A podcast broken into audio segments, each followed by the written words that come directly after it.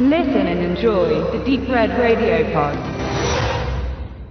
Das Urteil von Nürnberg ist ein 193-minütiger epischer Film über die Prozesse in Nürnberg, die nach Ende des Zweiten Weltkriegs stattfanden und wo deutsche Richter verurteilt wurden, die während der Nazizeit ja scheinbar nur das Recht gesprochen haben. Es ist ein Film, der ja sag mal in die Psyche geht, in die Beurteilung von was ist Recht, nicht was war damals Gesetz im, im Dritten Reich, sondern was was ist Recht, was ist das Richtige, was die Menschen tun. Es ist ein starbesetzter Film mit ganz viel Schauspielengrößen und Spencer Tracy kommt in den Genuss, die Titelrolle des gealterten US-Richters zu spielen, der nach Deutschland kommt und eben über deutsche Richter in Deutschland zu urteilen. Diese deutschen Richter werden unter anderem gespielt von Burt Lancaster und äh, als Verteidiger der Richter, das war der einzige, der von den Nominierungen den Oscar abgeräumt hat, ist der deutsche Maximilian Schell, der sich wirklich hier in der Nebenrolle ja bis ans Limit spielt und auch diesen Wahn reflektiert er damals in allen Menschen, so wird es auch immer wieder angedeutet, die im Dritten Reich gelebt haben, die sich von, von Nazis, von Hitler haben mitreißen lassen,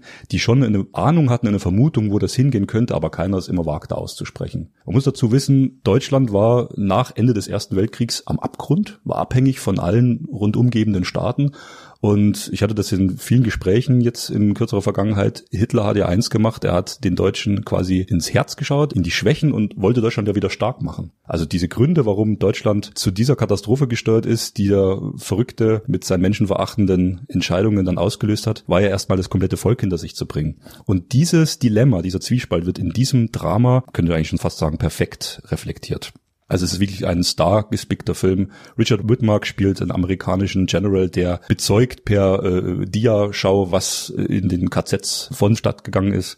Marlene Dietrich spielt eine deutsche Witwe, auch eine sehr hervorragende Rolle, die dem alten Richter Spencer Tracy also ein bisschen Charme entgegenbringt, der auch, sag ich mal, auf sie eingeht, der auch verstehen will, wie geht es den Deutschen nach dem Krieg? Sind das alles nur Monster oder sind das einfach nur normale Menschen? Aber es gibt eine Szene in diesen 193 Minuten, die hat mich echt gepackt und das war das Gesicht von Marlene Dietrich dann kurz einmal so so einen leichten Wahnsinn flackern siehst du da und die unterhalten sich und sie unterhalten sich, ja, habt ihr das denn damals alles wirklich gewusst oder habt ihr es nicht gewusst? Gewusst oder sagt ihr heute nur so, wir hätten es nicht gewusst?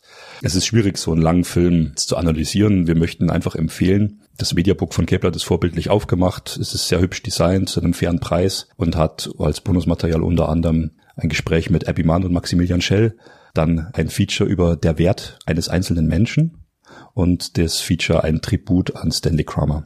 Es gibt noch ein Booklet, was ich eigentlich immer gern gesondert hervorheben möchte. Der Text, der hier geschrieben war von Markus Obermann, Anatomie einer Gerichtsverhandlung, ist jetzt nicht der beste Text, den ich von Cape Light Texten gewohnt bin, aber es ist hübsch aufgemacht und für Sammler von Klassikern ist es auf jeden Fall absolut zu empfehlen.